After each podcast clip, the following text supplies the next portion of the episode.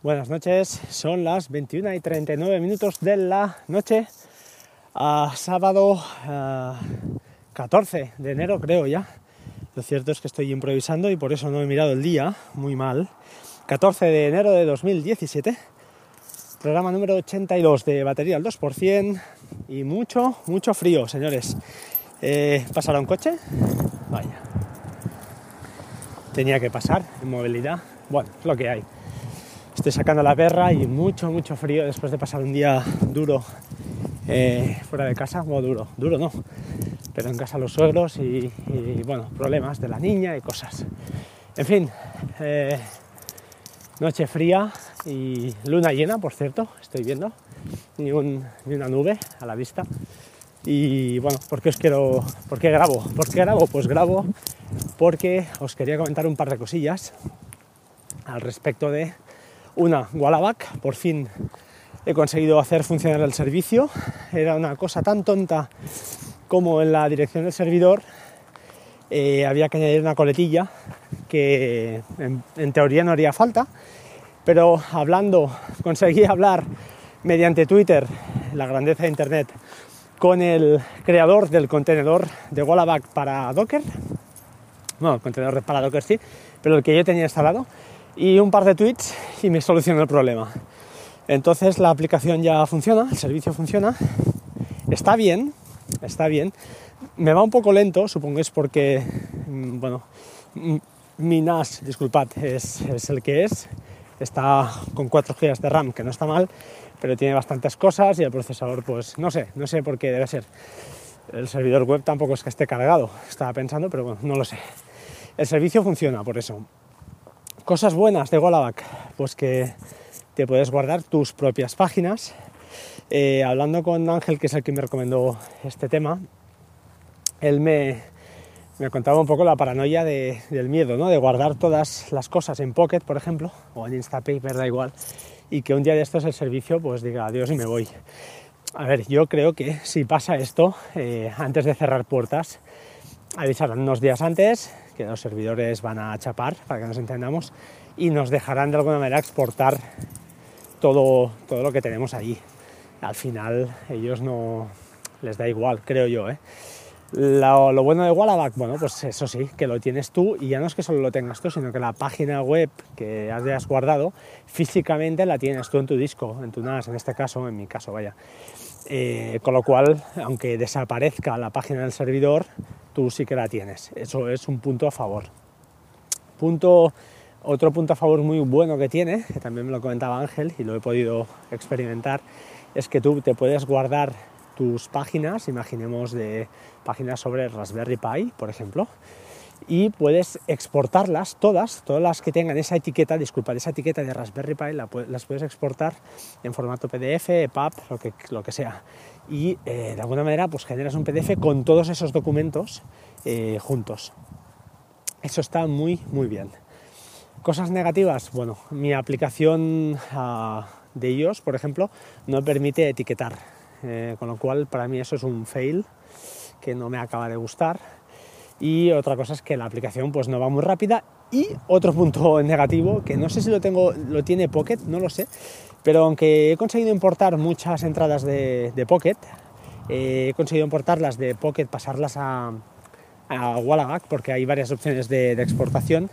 Ah, bueno, me sale un error que pone máximo 30 segundos de importación, con lo cual, em, pues bueno, eh, me ha importado pocos registros y al intentarlo volver a hacer, pues me los duplica, entonces no, no, no me gusta.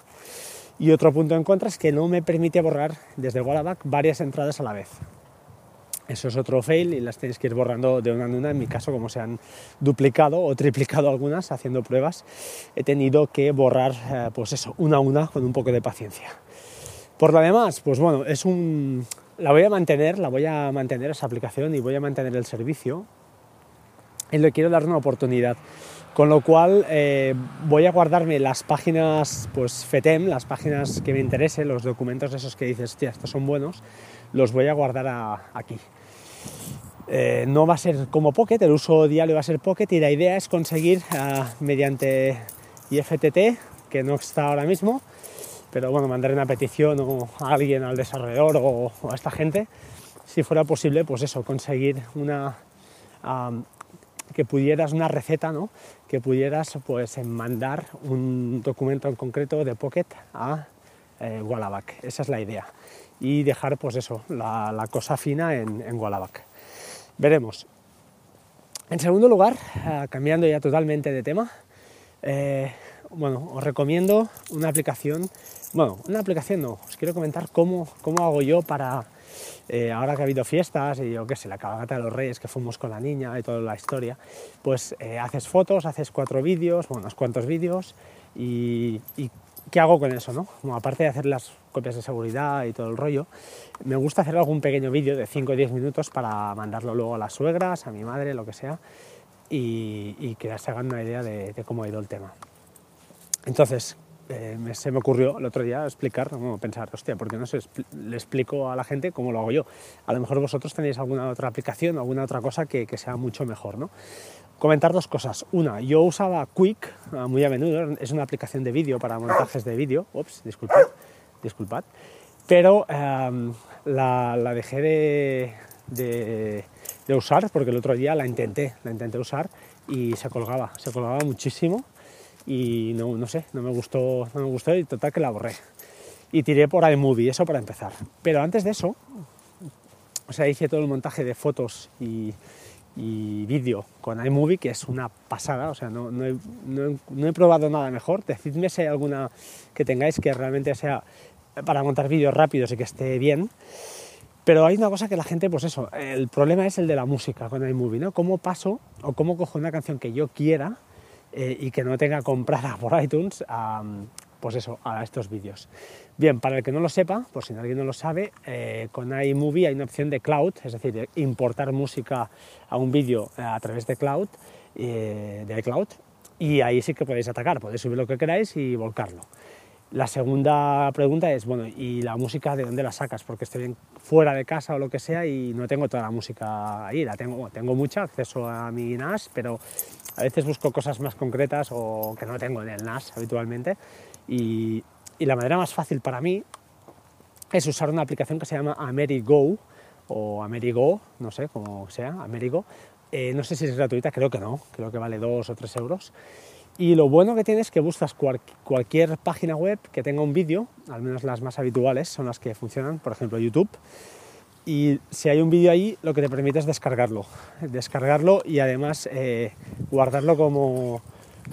hola, guardarlo como MP4 eh, con lo cual, eh, o MP3, perdón, MP4 MP3, con lo cual pues ya tienes el, fichero de audio ahí sacado y lo puedes, pues eso, lo volcas a iCloud, lo recuperas desde iMovie y ya lo tienes, ya tienes lo que es la música de la, del vídeo.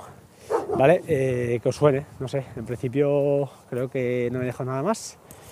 Me voy para casa, hace mucho, mucho frío. si no me gusta esto, pues lo volveré a grabar y si no, pues os lo colgaré mañana y, lo escucharéis mañana el turno de, pues eso, turno de mañana. Esta noche no creo porque estoy reventado. ¿Vale? Un abrazo a todos. Chao, chao. Hasta pronto.